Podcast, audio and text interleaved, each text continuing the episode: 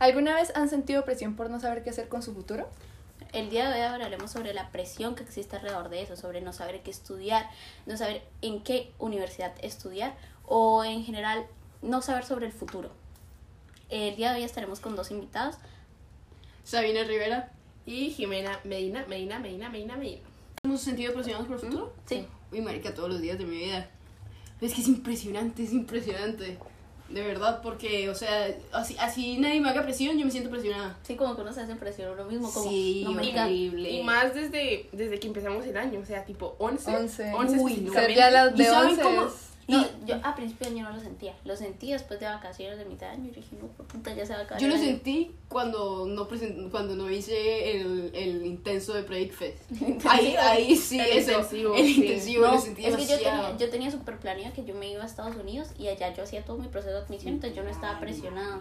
Entonces después dije, me dijeron de aplazar semestre. Y yo dije, no. Mi, mi mamá me dijo, no, hágalo de una. Me yo mi promedio no lo llevaba para aplazar semestre, o sea, yo llevaba mi promedio como culo. O sea, no es como culo, lo llevaba en 3.8, pero pues me cago. Pues no es como... Sí, no, pues yo por lo menos yo sí siento que llevo bastante tiempo sintiéndome presionada, porque pues yo toda la vida he querido medicina y medicina aquí en Colombia no es una carrera muy fácil de pagar y a veces no es fácil de pasar y en estos momentos siento como el, el estrés por lo que tomé la decisión de ser médico militar. Entonces, y pues pasar en la militar es muy difícil porque uno tiene que ser o muy inteligente o tener una palanca buenísima. Ujú. Y ¿Sabes qué es lo peor de todo? Que ni siquiera con palanca. ¿Qué días lo averigüé? ¿Sí? No, ni siquiera con palanca. Ay, entonces, bueno, obviamente, entonces ahí entra, entra el, el factor de querer como hacerlo mejor y yo pues por lo menos, sí, llevo toda- todos estos últimos años esforzándome muchísimo por las notas. Uy, marica, horrible. No, yo me sentí presionada porque yo, o sea, mucho tiempo yo no sé cómo, no supe como que estudiar, porque yo empecé en quinto, con, no, en quinto, no, en cuarto, con astrofísica. Y yo Astrofísica. me sentía súper inteligente, yo no había visto física en mi puta vida. Entonces en sexto empecé a ver física y dije, esto no es lo mío. Y dije, no, arquitectura, mis papás son ingenieros, súper chévere. Después dije, no, como que, o sea, como que me llamaba la atención un tiempo arquitectura, luego medicina, porque me había visto anatomía. Yo por, eso Entonces, escri- yo por eso escogí medicina. O sea, por un lado, me gusta en general todo lo que tiene que ver con medicina, pero Grey's Anatomy influyó mucho en las decisiones de mi vida. Sí, y, y yo era así. Entonces, eh, ¿qué? Yo me lo acabé como en un mes. O sea, todas las, en ese tiempo eran 12 temporadas. Yo también me la acabé como en un mes. Yo vi la 18. Entonces yo, yo me sentía... Entonces después yo le tengo pánico a la sangre, pánico mío, me desmayo cuando la veo y dije, esto tampoco es lo mío. Entonces después quise arquitectura otra vez y después me di cuenta que me aburría. Y dije, no, lo mío es comunicación social. Pero ahora estoy pensando, hoy mi mamá llegó y me dijo, pero es que usted no sabe qué estudiar, yo no sé qué. Que usted hace una semana no estaba pensando en ciencias políticas. Pero es que yo sí quiero, quiero seguir siendo periodista, solo que, que ahora quiero hacer la ma- maestría en periodismo y estudiar ciencias políticas. Pues a mí últimamente lo que me sucedió fue que toda la vida, como Mariana, probablemente había querido estudiar medicina. Pero mi mamá me metió una idea en la cabeza de que la medicina es una carrera complicada, la medicina a la hora de trabajarla, muchas horas de trabajo, todo eso. Entonces, como que se me quitaron esas ganas de, de estudiarla. Pero también como que me puse a analizar, eso me ayudó como a ayudar a analizar bien pues mis habilidades y terminé como pensando más en dirigirme hacia la arquitectura o el diseño, que es como algo en lo que siempre me he destacado y pues la gente generalmente me relaciona con eso.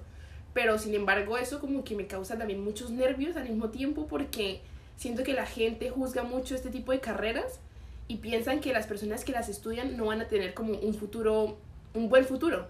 Yo siento que en arquitectura casi no, pero en diseño, o sea, digamos... No. Al no, contrario. Es más arquitectura. Tú llegas y le preguntas a cualquier arquitecto en tu vida. O sea, yo tengo No, muchos pues tíos arquitectos. arquitectos. Y te va a decir, no, no estudio arquitectura. No estudio arquitectura. No, pues puta, mi tía está escuchando esto. No, no. ¡Ay, verdad! Con todo el respeto a los arquitectos. O sea, yo estudiaría arquitectura, me parece una... En un momento lo pensé. Porque yo siempre he tenido en mi mente medicina, pero dije, no. Mí Me gusta mucho el dibujo es técnico, que digamos, me gusta. mi tía cobra, o sea, al principio estaba Es cobrando un que millón por es diseño, un trabajo, es un trabajo que no, no tiene la remu- remuneración que se merece. Porque hacer una casa es muy complicado y eso viene todo de la mente del arquitecto. No, y que a veces no lo también depende mucho, depende mucho de... El renombre, todo. Sí, porque, o sea, hay personas que obviamente sí tienen como más... O sea, eh, yo creo que depende de palanca, de la gente. Exacto, Y también- depende de los contactos. También, sobre todo, acá en Colombia. Uy, acá en Colombia el trabajo para los arquitectos es Que yo horrible. siento que a nivel internacional es, bien pagado. Mejor. Pero es que acá en Colombia, por lo menos, eh, un arquitecto vende un Es que diseño. digamos, ni siquiera un ingeniero que prefieren contratar un maestro que un ingeniero. Sí. Sí. O sea, Es que por lo menos un arquitecto en cualquier lado de Colombia vende un diseño a una empresa. Luego esa empresa lo repite, lo repite, lo repite, lo repite y no, no le dan la plata que se merece el Sí. arquitecto. Y eso es un diseño, es como si fuera copyright o algo Sí, así. como la autoría del, del señor. Incluso a mí me gustaría pensar más como a la hora de, de elegir que cada carrera depende del enfoque que uno le quiera dar, ¿sabes? Sí, obvio. O sea, depende mucho de el esfuerzo que uno le meta y las cosas innovadoras que uno quiera hacer. Porque obviamente si uno se queda en lo mismo, pues se va a quedar en el montón y va a ganar lo mismo que todo el mundo. O sea, el valor económico lo da es como cada persona y su enfoque al que le dé a esa carrera. Sí, digamos, yo creo que primero es el esfuerzo y las ganas que uno le tenga a esa carrera. Pero eso mismo es lo de la vocación, que si uno no se siente como súper apegado como... Sí, a la ocasión. Sí, Porque es que, por lo menos, eh, yo sí, yo toda mi vida, o por lo menos cuando comenzamos a tratar el tema de la vocación, ha sido ayudar. Esa es mi vocación, ayudar. Y la mejor forma que yo vi, pues era mediante la medicina, porque de qué otra forma uno puede ayudar. Pero si uno se pone a pensar, eh, cualquier carrera aporta algo a la civilización, independientemente si es arquitectura, medicina, periodismo, todo van a aportar para ayudar a algo y a, Sí. O sea, a que algo sea mejor. Y ahí, ahí vuelvo a colocar el punto de todo depende del enfoque que uno le quiera Sí. colocar. Si tú quieres tener como un enfoque de ayuda hacia las personas, cada carrera puede funcionar para Sí. hacerlo. Porque siempre se necesita todo. El problema es que no siempre la gente le toma como el mismo sentido de... Porque es de que ayuda. está la vocación contra el dinero. Y a mí me parece que todo el mundo es corruptible. O sea, si nosotros nos podemos Sí. analizar el de, el, el- la historia de, de Jix, que era el, el que se encontró en el anillo, que lo podía hacer invisible, que el justo es justo porque no ha tenido la Sí, posibilidad de hacer porque no el injusticias. poder Ajá. para hacer- Y si no, pues, y si una persona tiene la ética para que no lo corrompan, eh, lo pueden hacer de otras formas, como Ujú. asiándolo y cosas así.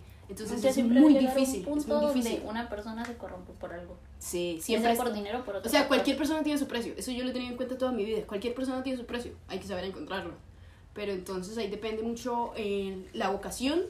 Yo siento que a veces el colegio también nos las mete de... Uy, es Muchísimo. Sí. Excesivamente, porque es que, o sea, el colegio sí, pues muy chévere que nos quieran meter que hay, que uno, pues para hacer Pero a muy le gusta. O sea, se pasan. Pero, exacto, entonces por lo menos, fronteras. por lo menos nosotros tenemos pues una amiga que, que si fuera por ella estudiaría servicio social.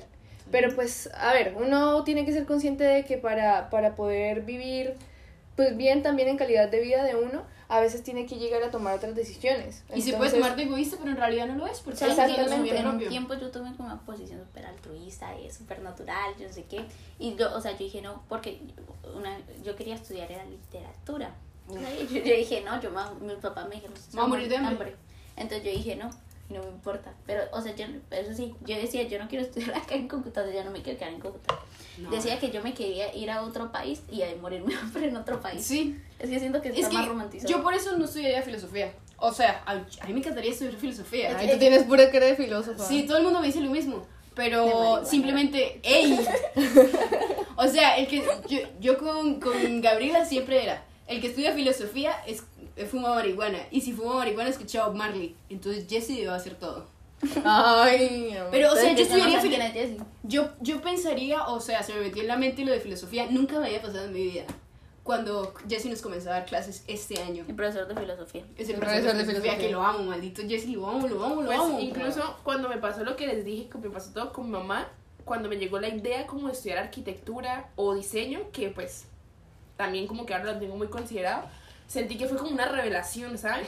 O sea, no sé, fue algo Retiros. extraño, porque Retiros. fue algo extraño porque yo nunca había pensado en esa carrera, o sea, yo siempre en mi mente había tenido la medicina, la medicina, la medicina. Pero cuando uno se pone a mirarse bien, a observarse bien, como que llega, o sea, llega, ¿saben? Es como, un- como algo que se siente. Pero incluso todavía no lo termino de aceptar por ese mismo miedo a los prejuicios y las cosas que le tienen a las carreras. Y incluso ayer me pasó algo así, que pues generalmente uno en estas épocas le preguntan mucho como que, ay, Ay, ¿qué vas a estudiar? ¿Dónde vas a estudiar? Todas esas cosas que eso también le causa mu- a uno mucha presión. Uno le da miedo incluso a veces hasta responder porque no sabe qué va a pensar la gente. Y ayer me pasó justo eso. Entonces me sentí un poco mal y respondí como que todavía tengo la medicina en, en una de mis opciones. No la he terminado de humo. totalmente. Pero es exacto, es una cortina de humo porque realmente siento que eso no, no es como lo que yo quiero estudiar. No eres tú. Sí. Uy, es que eso también lo estaba pensando mucho que días, como que a, a pesar de que yo me destaque en algo, que es como lo que me Sí. pasa con antropología y ciencias políticas, realmente no es lo que yo quiero. Que no, realmente no es como lo que a mí me haría feliz. Yo siento que la medicina representaría un reto en mi vida y pues yo quiero tomar ese reto porque siento que en un futuro, además de que es, es bien remunerado, siento que voy a ser feliz. Porque a pesar de que yo estudio antropología y se me sea fácil, no siento que, Que algo que me que guste, toda o sea, que yo lo ame, que yo lo ame. o sea, y eso me da miedo. A mí me da pena decir que yo iba a estudiar comunicación social porque, o sea, pues yo lo quiero enfocar en pues, o sea, en de periodismo. y Yo sentía que todo el mundo me iba a decir que era súper hueca y que era una súper presentadora así, que, que los básicos, man. bien. Eso siempre En- dicen en- básicos. Que a las personas que no, eso, eso me parece horrible. Que dicen que las personas que no saben qué estudiar estudian psicología o comunicación social. Exacto, Ay, y o sea, no sé, siento que digamos, yo siempre lo quise enfocar en algo como muy político, por eso es que ahora quiero estudiar ciencias políticas y hacer la maestría en periodismo. Siento que tiene como más renombre y digamos, o sea, pues que igual me tocaría hacer doble titulación en maest en ciencias políticas y comunicación social para decir Ay, pero a mí eso no me parece, o sea, por lo menos con la psicología yo siento que la tienen como muy estigmatizada. de que, La hablan- psicología es difícil. es Sí, difícil. no, y a mí, no me es parece, el a, mí, a mí me parecen lo máximo los psicólogos, o sea, Sí, saber Juanca. decirle... No, un buen Juan- psicólogo. Juanca es psicólogo del colegio. un Es- buen psicólogo. es- Eso también sí. depende mucho. Sí. Porque eh, el que es psicólogo solamente por el trabajo, porque no sabe qué estudiar, no es Exacto. buen psicólogo. No, es que ese es el digamos, problema del es- mundo. es- Ese es el problema del mundo. O sea, digamos, a mí me han tocado un psic- una psicóloga que me ponía un video de YouTube. Se, o sea, no se iba, se quedaba ahí como mirándome como que así. Y me decía, ¿qué aprendiste? Y yo, y ya se acababa las sesiones, era mi Que van en sesión. Y psicología. ahí es Ajá. donde entra la vocación en algunas carreras. Exacto. Si no existe vocación, tampoco se puede trabajar bien. Y uno no quiere trabajar en algo en el que no, en lo que no tenga vocación y no se sienta llamado como hacer, porque pues simplemente todos los días de su vida van a ser aburridos y va a pensar en ya quiero llegar a mi casa y no quiero estar aquí, Sí. irme a dormir mejor que estar pues haciendo lo que se supone que me gustaría hacer. Y ahí es donde existe como ese debate entre lo que debo hacer y lo que quiero hacer, ¿no? Eso es lo que. Por lo menos mis papás dicen mucho que los médicos tienen que ser muy humanos y pues Sí, de cierta éticos. manera y uno, éticos. uno tiene que tener muy presente, o sea, por eso digo que yo sería buena doctora si estudio filosofía. Porque uno tiene que tener muy, muy presente la ética y saber lo que está bien, lo que podría pasar. Siento que un médico que no tenga ética es lo peor en este ¿Sí mundo ¿No te porque puede hacer cualquier cosa. O sea, pues, o sea, no O tiene sea, es que hacer doble carrera Eh, no se puede, no no se se puede, ninguna sí. universidad lo permite. Sí. No. No, hice, no creo que sí. No lo permiten. En los Uy, pero yo vi Andes, una, yo vi a una, a una, sí, a una niña en los Andes que estudiaba Es derecho que- y medicina. Es que, o sea, yo No, pregunté en los Andes. dejo con la quiebra a mis papás. La señora, la señora me dijo, tú puedes hacer la doble carrera, la Barbie, que quieras, de la que quieras, la que quieras. Y yo, ay, dale.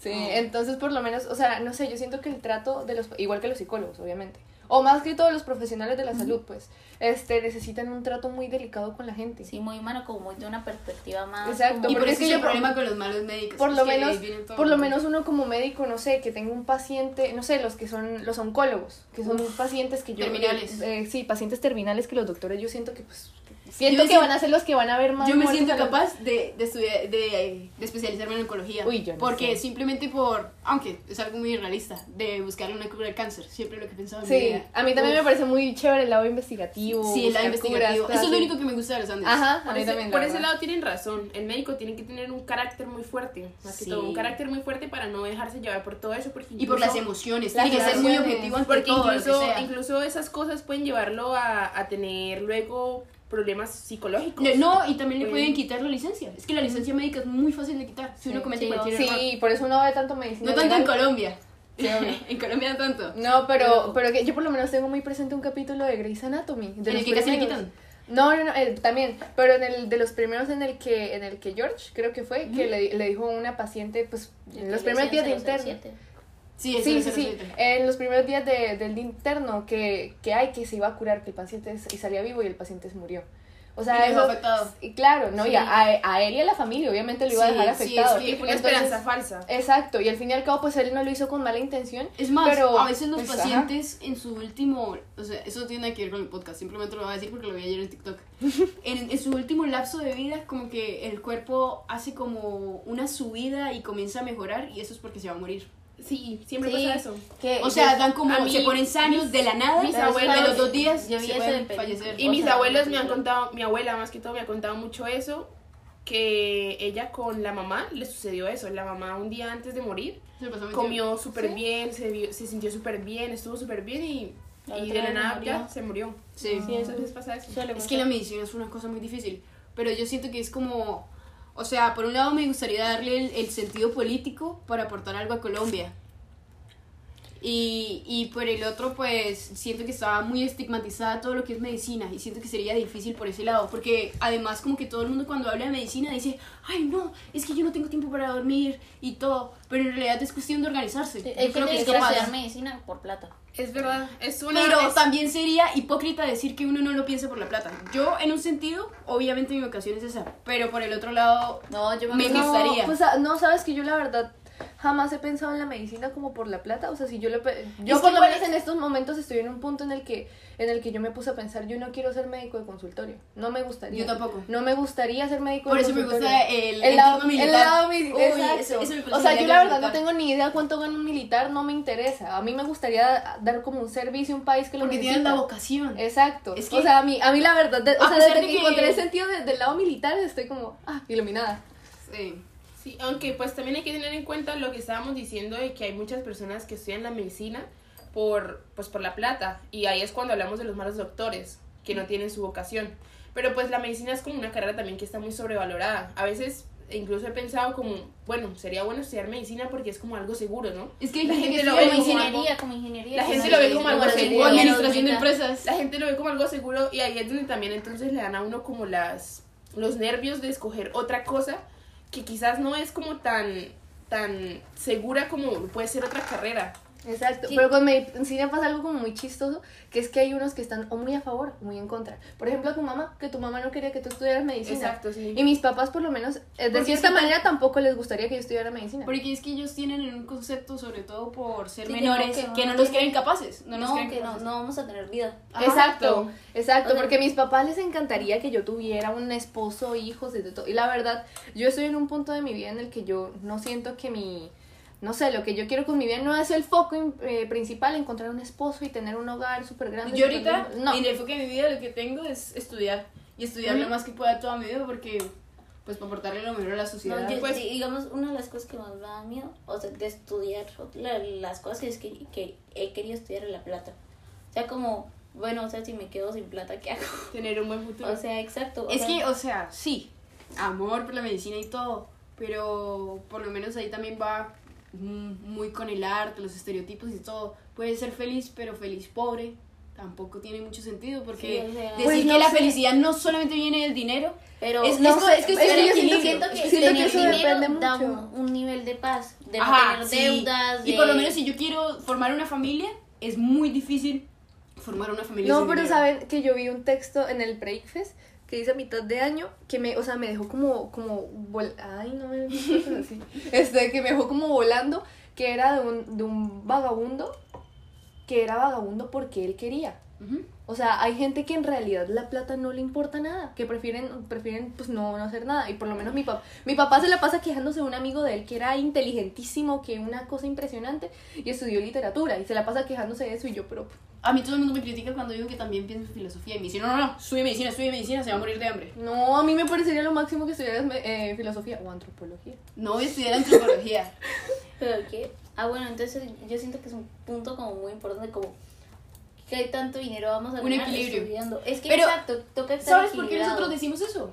Porque estamos en una burbuja. Exacto, porque, Exacto, Porque tenemos plata, porque nunca pasamos hambre. Yo siempre siento, por eso me parece hipócrita decir que no pienso solamente en la plata. Exacto. Porque hay gente que sí piensa O en la plata porque estuvo en un entorno donde Hay, no tuvo ese, esa posibilidad. Ese privilegio. que a mí no me gustaría perder, Pues, digamos, con ajá. el solo hecho de que yo sé, yo admito que, digamos, yo no puedo dormir sin aire. Incluso, incluso, pues, la comida, la comida. Pues incluso a mí me pasó, bueno, es algo que de pronto no muchas personas saben, pero pues cuando yo hace unos, iba al séptimo creo, que me mudé a una, a una nueva casa, pues mis papás construyeron esa casa, pero hubo un punto donde pues la construcción fue más de lo que ellos podían dar. Entonces, es, o sea, pasamos mucho tiempo como viviendo muy cortos, muy cortos y, y yo veía a mi papá que se estresaba mucho por eso, incluso hasta hace muy poco.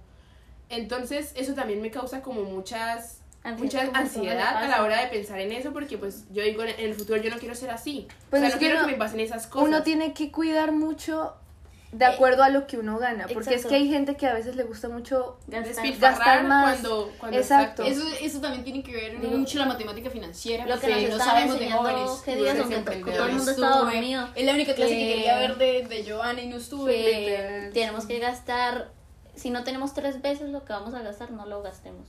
Y sobre todo porque como nosotros estamos acostumbrados a que nos lo den todo, o Exacto, lo más digamos, fácil, yo no tengo- sabemos manejar dinero. Yo Exacto. tengo 100 mil y yo me gasto los 10 mil, o sea... Marica, si yo quiero, yo llego en un fin de semana y me gasto 200 y no me doy ni cuenta. Exacto, y yo sé que eso está mal, o sea, yo no debería hacer eso, yo debería ser como más Pero consciente como, con como mi no dinero. va a tener repercusiones porque no dependemos de ese dinero, sino del que nos Exacto. dan nuestros papás.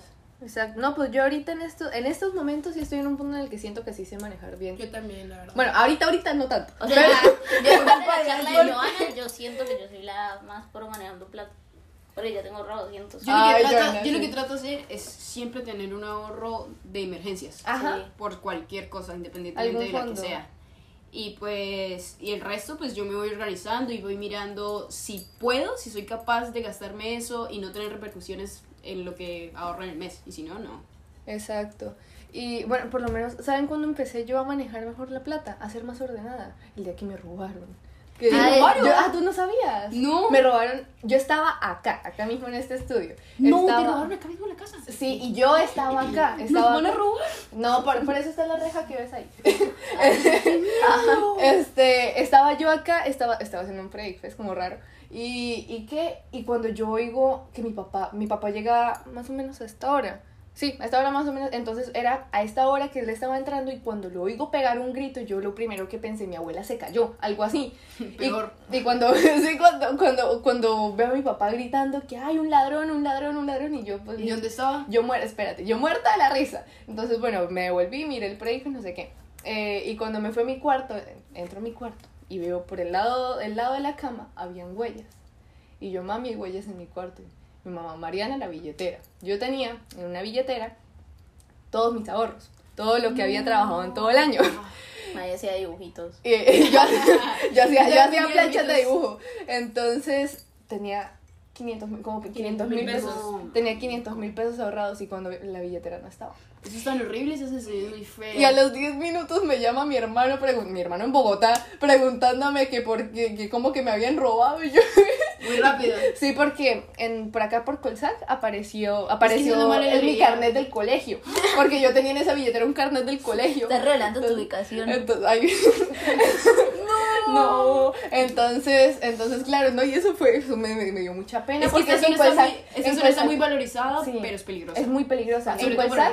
Vive una profesora del colegio. ¿Lo encontró? Y no, no, no lo encontró ella, lo encontró una, y lo mandaron por el, el chat del barrio. Y la profesora del barrio chat. y la No profesora es la lo vio. que roban. La profesora lo vio y lo mandó a un grupo de 11 de exalumnos.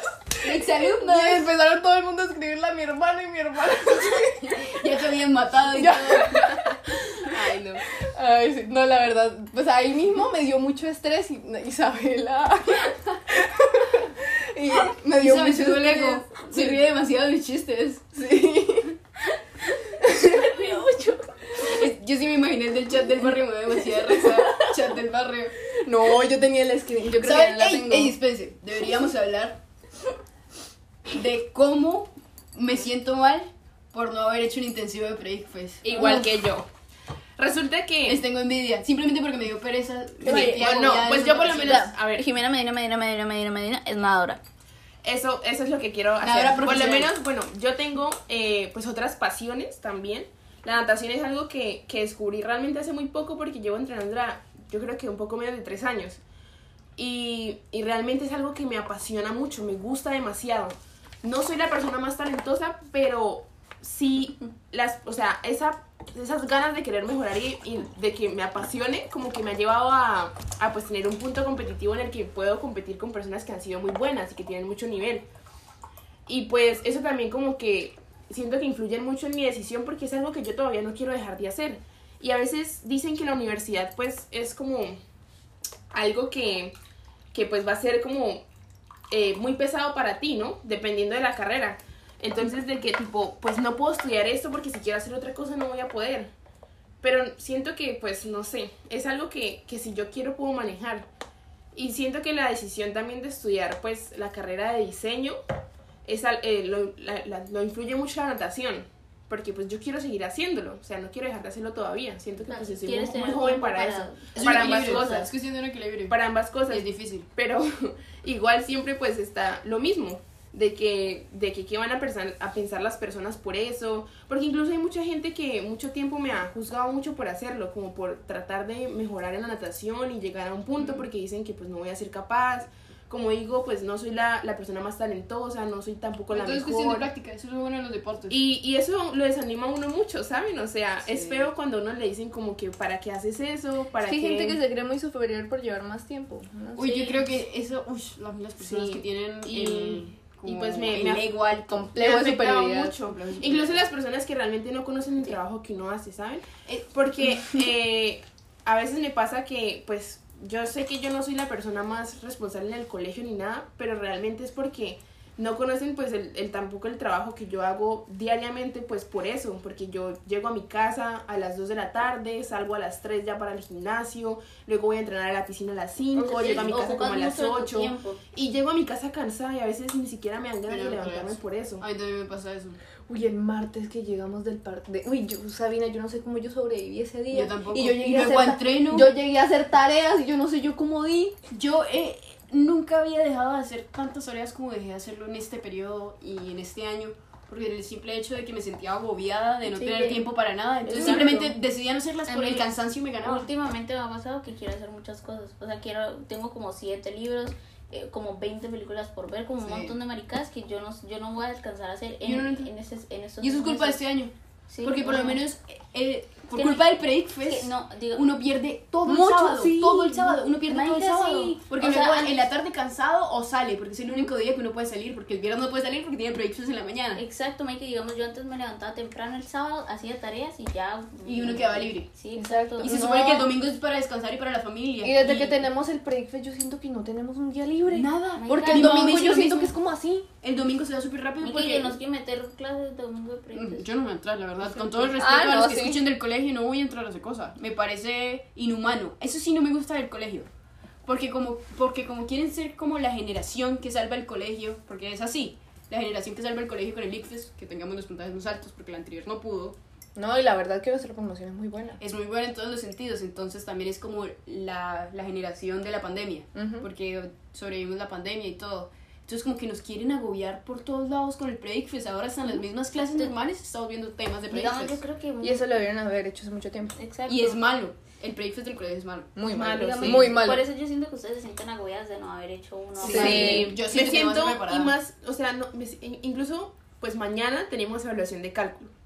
Y el sábado tenemos simulacro, tenemos simulacro. Y me siento más nerviosa por presentar el simulacro que por presentar la Sí, la evaluación. verdad, por la porque siento que las personas están más no arriba de mí por, por yo no haber hecho ese, ese vacacional y que ellos sí lo hayan hecho. Y eso esta semana me ha, me ha estresado mucho y me ha causado como mucha ansiedad pensar en eso. Es porque la verdad es culpa del colegio.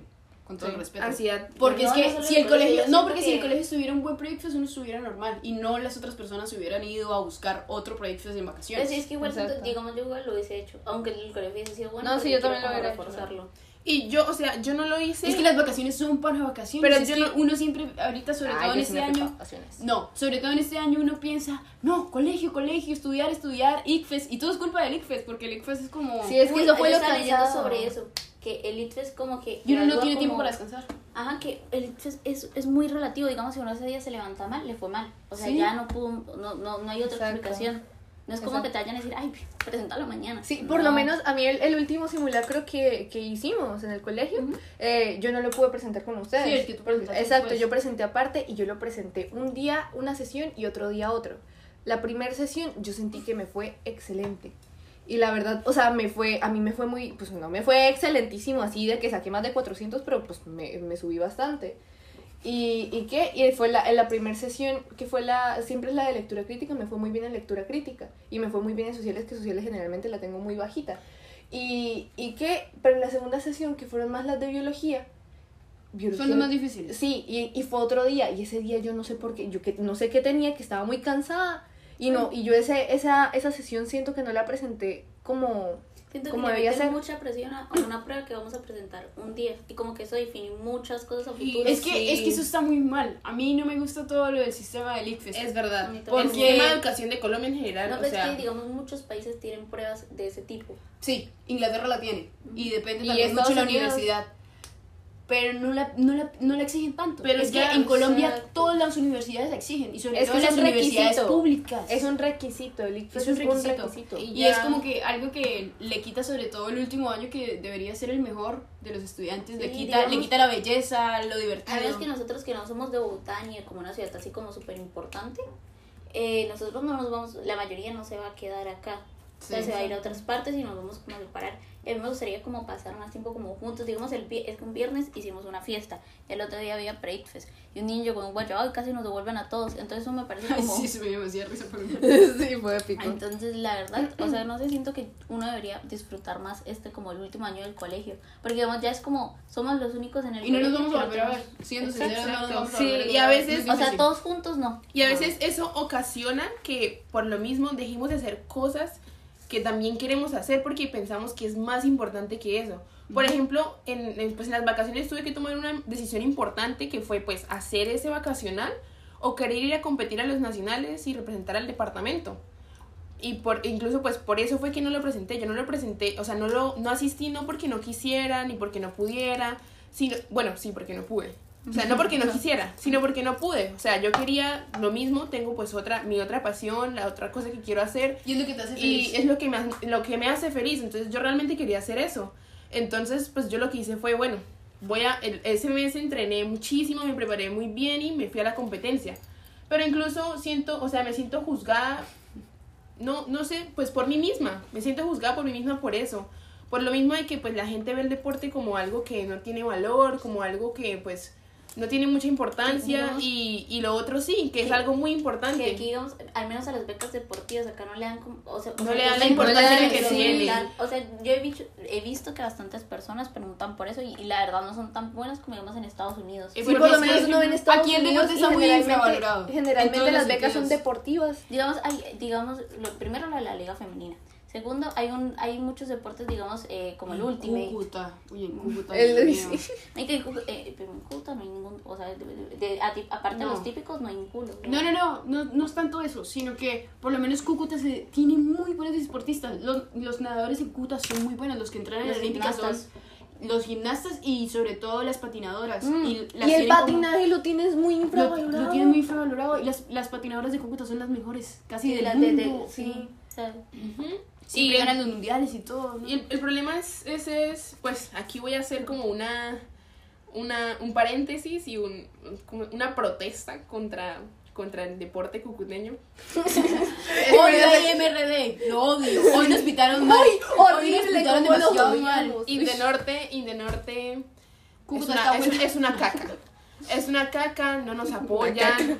eh, todo tenemos, sí, todo tenemos que pagarlo, todo tenemos que buscarlo Sí, nosotros. digamos, eso es- Aquí realmente yo no tengo dónde entrenar, que yo me sienta satisfecha con mi entrenamiento. Y que incluso yo es el próximo año pienso ir a Canadá a, a un intercambio. Y no solamente un intercambio para perfeccionar el inglés, sino también para entrenar y buscar otras oportunidades con eso. Porque aquí yo no me siento satisfecha con mis entrenamientos. Yo no siento que estoy haciendo como lo mejor que puedo hacer para mejorar. Siento que puedo hacer mucho más, pero acá en Cúcuta yo no puedo encontrar eso. Es que y no puedo todo- encontrar el apoyo tampoco que me, o sea, que me, que me den el apoyo que yo necesito para, pues, para poder hacerlo. Porque realmente el deporte requiere mucho dinero. Mucha plata, mucha El deporte plata. en Colombia está mal, pero en Cúcuta está, yo creo que Está, está para el piso. E incluso, incluso últimamente que pues he asistido a nacionales, a otras ciudades y veo otros departamentos, incluso me siento avergonzada de representar a Norte de Santander. A la mayoría nos pasa eso. Es, es, es, es Sí, algo raro. lo nos da vergüenza. Nos da vergüenza porque vemos a los demás departamentos sus uniformes, cómo los apoyan, lo, buen, lo buenos que son, los entrenadores, cómo se representan. O sea, ese amor que le tienen al departamento sabías que que aquí no existe. En la porque- piscina olímpica hay malversación de fondos. O sea, ¿Por la piscina no? a veces se pone de ese color porque la plata que se deberían gastar para el cloro de buena calidad se la gastan y compran uno horriblemente peor. Y no, pero es que ni siquiera Jimena, la se la pasa quejándose Ni de siquiera eso. son Eso- la eso es otra Son cosa. Una Incluso- persona que está encargada y dice, no, ellos no necesitan eso. Entonces, Incluso- en las facturas aparece un precio y allá. Eh, me pasa que cuando voy a entrenar a la olímpica, eh, salgo con, tengo, tengo el desgastado el, el Los esmalte de los dientes, uy, tengo desgastado el horrible. esmalte de los dientes por culpa de la piscina, porque el cloro es terrible y la piscina se pone ácida, verde Sí, ácida, literalmente sabe ácida. verde ácida, que uno sale con los dientes que Ay, tú no puedes asco. morder nada porque te duelen. Ajá, duele. Y eso es, o sea, es, es da, es da tristeza porque, o sea, ni siquiera son capaces de invertirle bien al escenario para que los deportistas estén bien. Sí. Y Heita de verdad que eso es súper decepcionante. Y, eh, o sea, no espero el momento de irme de aquí para poder buscar otras oportunidades y ir a otro lugar que, que realmente, pues, no sé, me dé el valor y, y pueda lograr lo que quiero hacer y mejorar de la manera que quiero hacerla, que me sienta satisfecha con eso. Sí, es que es el problema con Cúcuta. Con Colombia. Con. Colombia. Por lo menos, por eso yo sa- por eso me di cuenta en retiros que quería ser ministra de salud. Porque si voy a estudiar algo, quiero que algo que le aporte al país, sobre todo. Porque qué cuestión de que yo estudie algo para ganar plata simplemente, no, yo quiero ayudar al pueblo, porque siempre había tenido la mentalidad de salir del país y hacer mi vida en otro país porque en Colombia no hay nada. Y no, el problema es cuestión Es de que- mejorar el país. Exacto, que la gente no se queda en Colombia para mejorarlo. O Ajá. sea, no culpa a las personas que se quieren ir, o sea, muy No, de pero ellos, tipo pero- los eruditos, las personas profesionales, las que Digamos- tienen aspiraciones, prefieren irse a otro Por país. eso quiero ser periodista, porque digamos a mí me llama mucho la atención como ver como todas las realidades del país.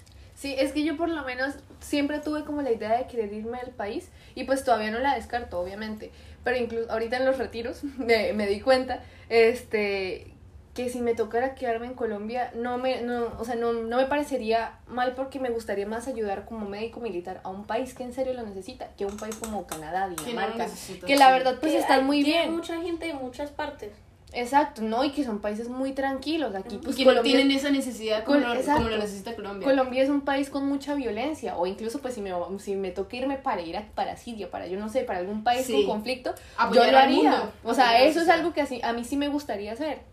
Y, y qué, y por eso mismo pues no sé, o sea, yo siento que, que el tomar una decisión de una carrera por vocación a veces es muy complicado.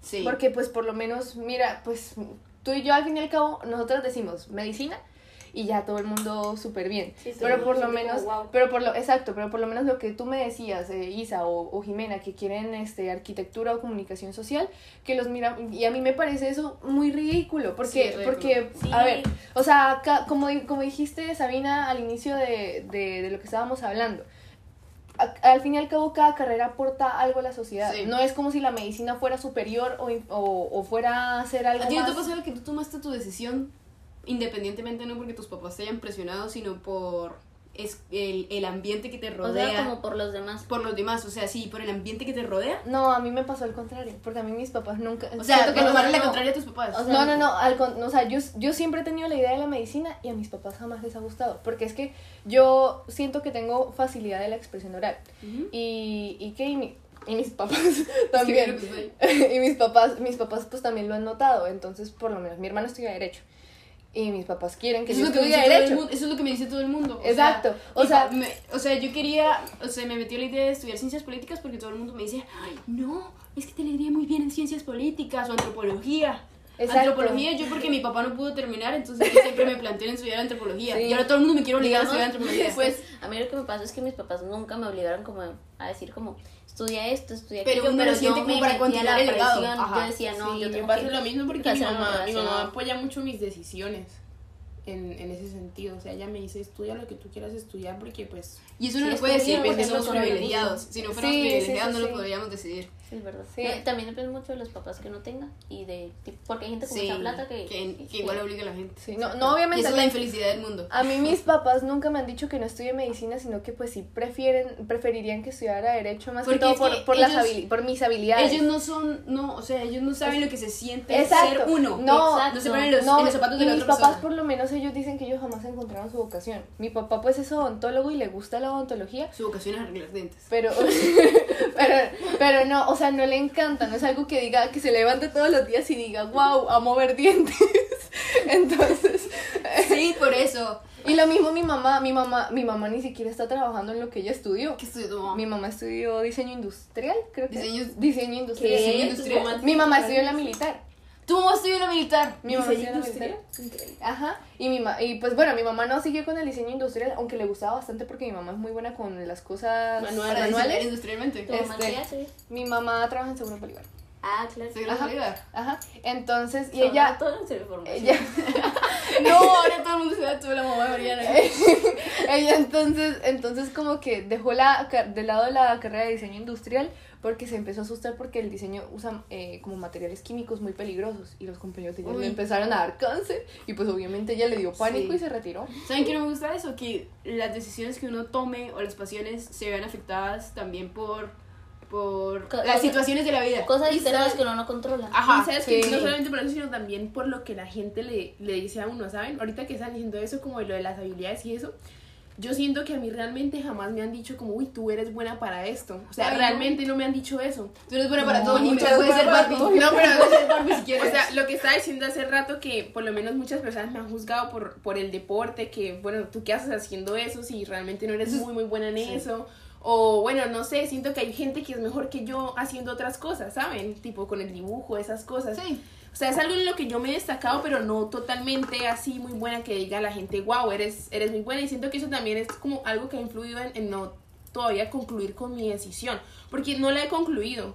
Todos esos puntos de la presión de las personas, los estereotipos, el dinero, todo eso como que me afecta a que no, aunque yo sé que quiero algo como eso, como el diseño, como la arquitectura, que no diga que realmente quiero esto, que me pregunten y yo responda con seguridad. Digamos, yo creo que hay una diferencia en lo que uno le gusta y lo que uno, o sea, lo que uno, sí, lo que uno le gusta y lo que uno, Uno lo- se destaca en lo que yo te digo. Exacto, digamos, no, en lo que uno se siente como en paz, como como, como seguro. Lo que le o sea, es, apasiona. una sensación, es una sensación muy No, diferente. no, porque no es tanto lo que le apasiona, porque lo, lo que le apasiona es lo que a uno le gusta. Exacto, sí, no, Y lo que uno se siente aquí- cómodo es en lo que se destaca. O eh, sea, Aquí puedo colocar un ejemplo. Porque eh, yo, pues, en todo este proceso también de pensar en todo eso y, y todo, pues como ya les dije, a mí lo que realmente me apasiona es el deporte. Yo vivo por el deporte, yo amo hacer deporte, o sea, a mí me encanta la natación, me encanta practicarla, me encanta competirla, me encanta todo eso, pero yo sé que es algo con lo que yo no puedo vivir. y que o sea, no vas a estar en los 70 años Es nadando. nadando, ni tampoco voy a llegar a un y al punto fin y al cabo uno, olímpico, uno puede mirar, uno mira a todos los a Jordan, a Michael Jordan. O sea, él pues fue, es, es basquetbolista, bueno, fue Pero basquetbolista. contrato. Pero al final, exacto, o sea, tiene más negocios que un O sea, montón es de cuestión de gente. invertir. es, es Exacto. complicado, es complicado llegar a ese punto. Entonces yo sé que tengo que buscar otra cosa que también me guste, también pues quizás no me apasione igual, pero, pero que me guste, o sea, que yo me vea haciendo eso para pues para tener un futuro. Es que uno realmente no se da cuenta de la importancia que hay en elegir en este momento de la vida porque vamos todo lo que vamos a hacer el resto de nuestra vida depende de lo que decidamos hoy. Sí, y eso genera más presión. No, yo Y- siento, yo siento que, eh, yo siento que en un, en un punto, siento que no, no estamos como en una etapa en la que deberíamos tomar una Tomar una decisión decisión. tan Exacto, importante. Digamos, me, yo me siento muy joven yo me siento muy madura No, para es que tomar ustedes así al menos son un año mayor que yo. Cierto que Ay, eres sí. menor, menor tú eres una niña una que días bebé estaba hablando con, con Juan Camilo, con el psicólogo, y que, digamos, yo siento esa presión por hacer tantas cosas, no solo por la pandemia, sino porque yo soy menor y yo debería haber tenido esa etapa el año pasado. sí Y digamos eh, que, este, o sea, no sé, eso como que todavía no me cabe entero, pero pues, o sea, como... y es culpa de la pandemia O sea, porque sí, uno en décimo eh, debería ya a- comenzar hacer más cosas. y como pues nosotros en Es la pandemia verdad, estuvimos nos- en décimo No, sí, yo estaba como- relajada, yo estaba dormida. Ajá, es que ahora yo nos no quedamos hice como nada. congelados en el tiempo, como que no veíamos. Es como si ese ya, no yo- yo existiera. que ya ese momento se acercaba, O sea, yo- se acercaba, ¿cuántos? se acercaba. Entonces, claro, este año cuando llegamos a 11, real- o sea, fue como un golpe de realidad. Uy, sí, eso sí me pareció un demasiado. golpe de realidad muy fuerte que incluso a mí me causó problemas en el primer periodo. Yo, yo me sentía confundida, yo Agobiada. no sabía Como qué hacer. como- Yo todo el tiempo estaba estresada, Me nerviosa, ansiosa, me daban ganas de llorar, que incluso un día tuve, no sé si Sí. ustedes sepan, un día tuve un episodio, fue súper raro. episodio? Un ¿Un episodio, episodio? o sea, no, de, de ansiedad, de ansiedad, porque yo no llevé una tarea para, a la clase de sociales y yo a ella, Y a esa profesora le tenía mucho miedo. Y, y, o sea, esa presión que yo sentía en ese momento me causó tanta, tanta ansiedad que yo no entré al salón. Tenía a primera hora esa clase y yo no entré al salón, me fui y me escondí audiovisuales. Me escondí en audiovisuales. No, no, aquí paréntesis, yo cada vez que no encuentro a Jimena que Sí, audiovisuales. Yo estaba escondiendo No, audiovisuales y luego, y luego yo ya no sabía qué hacer. y me fui y me senté por allá en, en, el- en los arbolitos, Y en, al frente te del coliseo, y me encontré al profesor Pedro. Unas, los- unas personas que me ayudaron mucho en ese momento fueron el profesor Pedro ¿Y aunque no lo crean, el profesor Papi. Papi. Ah, papi, Sí, papi. papi. Es que Papi. papi, es el de cálculo. Papi hablaba mucho conmigo Hate. y, y me ayudó papi es mucho muy como buena a- persona. Sí. a, a pasar por eso. Y fue demasiado raro porque nunca me había pasado eso, o sea, y, y yo ya después yo ya no sabía qué hacer. Y hasta que me encontré al coordinador fue que entré a clase, porque él me dijo, o sea, si tienes un problema simplemente dilo y, y entra y ya. Y, y sí, o sea, o sea, fue, fue demasiado, fue demasiado raro, o sea, fueron cosas que nunca, que nunca me habían pasado. Pero, pero pues sí, o sea, la presión del colegio es algo que, que lo puede afectar a uno mucho. ¿Conclusión? Uy, hay mucho que concluir. Hay mucho que concluir concluir. rápido, mami. En conclusión, ¿qué podemos decir? Bueno, yo en conclusión puedo decir Todo es culpa del colegio. Ese es mi Que, conclusión. eh, En conclusión, yo siento que no se mete mucha presión, que hay veces que la sociedad no se lo... Exacto, que, que eh, Mucha- realmente no nos imponen, que no se lo impone uno mismo. Sí, uno, uno mismo es como su propia... Verdugo. Sí, Su propio verdugo, Heridas sí. del pasado. Y hay heridas que hay que cerrar, como vamos a cerrar este capítulo del podcast. Entonces, Así. Entonces, pues, porque esta cosa se tiene que cada acabar uno, en un pues, minuto. Después de escucharnos, cada uno después de escucharnos sacará sus conclusiones, pues nosotras también aquí las tenemos. Y la verdad, todos los que vayan a escuchar este podcast, por un lado se pueden Este llegar a sentir este capítulo, se pueden sentir identificados, Identificados. porque la mayoría están en este punto de sus vidas de tomar decisiones que afecten toda su vida. Y es y esperamos que, que, se, pues, que se identifiquen y que se sientan un poco más comprendidos, exacto, con, con cada punto de vista, porque siento que tuvimos cuatro puntos de vista muy diferentes que pues pu- pueden hacer que las personas se, Sí, se vean mejor. reflejados en nosotros, en Entonces, nosotras. recuerden, nos pueden encontrar en TikTok, en, en mail, y vamos a abrir eh, un Twitch. Y ya. Gracias. Bye.